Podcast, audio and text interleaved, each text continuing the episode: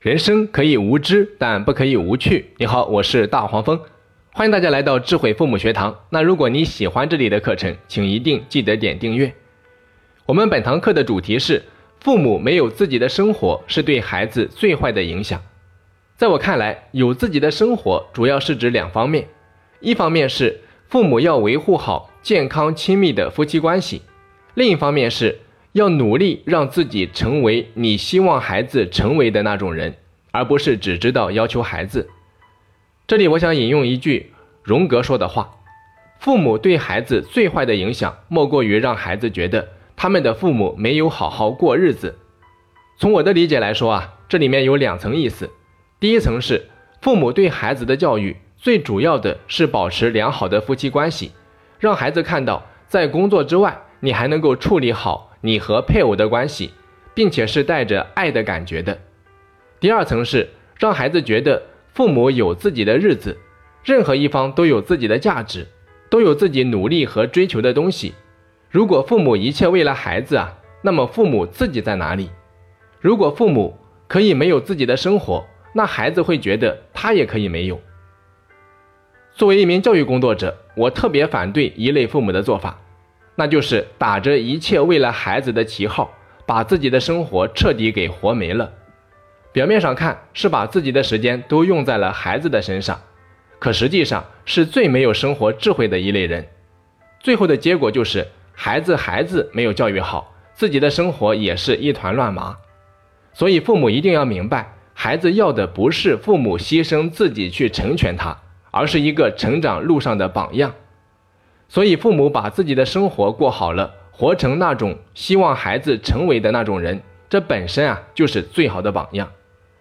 我曾经教过一名学生，他的爸爸是海关上的一名执法人员，平时工作非常辛苦和繁忙，但收入相当不错。和妻子结婚后啊，因为不想让妻子过于辛劳，这位爸爸让妻子做起了全职妈妈。在孩子读书之前，整个家庭的氛围还算正常。在孩子进入到三年级之后，因为没有养成一些良好的生活和学习习惯，平时表现出来的状态让老爸特别不满意。这个时候啊，孩子的爸爸开始抱怨自己的妻子，经常会说：“这么多年，我一个人辛辛苦苦在外面赚钱养家，就是想让你们娘俩过得轻松些。可没有想到，你什么事情都不用干，连个孩子都教育不好。”这位爸爸的言外之意啊，就是说老婆没用。在早期的时候，妻子还能够隐忍，可自从孩子读了初中之后，进入到我们常说的成长爆发期，也就是家长们常提到的叛逆期，孩子的成绩啊可以说是一落千丈，沉迷游戏网络不能自拔，几乎不和父母讲话，最后孩子直接辍学，任凭谁劝都没有用。这个时候啊，孩子的父亲彻底爆发了，言语间不给妻子留任何面子。把所有的责任都怪罪到妻子头上，那一向温顺隐忍的妻子再也受不了了。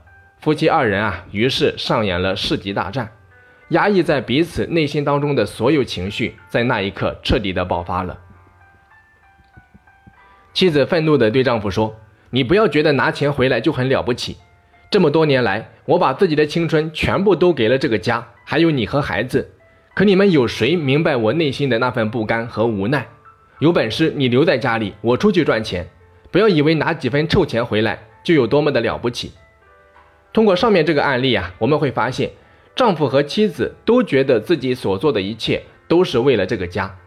可在我看来啊，不过是打着一切为了这个家和孩子的旗号，推卸自己未尽到的责任，为自己没能过好自己的生活找的理由和借口罢了。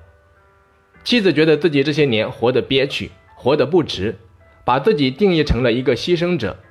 丈夫表面上看起来有自己的生活和工作，却忘记了自己作为一个丈夫和父亲所拥有的其他责任。那如果我们是那个孩子，心里面会怎么看自己的爸爸和妈妈？他们到底为自己树立了什么样的榜样？妈妈让孩子觉得空前的压抑，仿佛妈妈的今天都是由孩子一手造成的。如果不是为了照顾孩子，他也不会变成现在的样子。当这样的负罪感深深地笼罩在孩子身上，他又如何能够做到轻装上阵？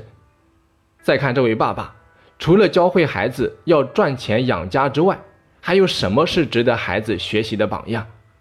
所以呀，作为父母，如果都没有自己的生活，如果连夫妻关系都搞得一塌糊涂，如果连自己都不满意自己的生活，如果连自己都瞧不起自己，你又拿什么来教育孩子？因此啊，在课程的最后，我们还是再来读一遍荣格的那句话：父母对孩子的最坏影响，莫过于让孩子觉得。他们的父母没有好好过日子，父母没有自己的生活，是对孩子最坏的影响。好的，本期课程就到这里。那如果你喜欢大黄蜂的课程，也欢迎你到喜马拉雅平台搜索“智慧父母学堂”进行免费订阅。我们下期再见。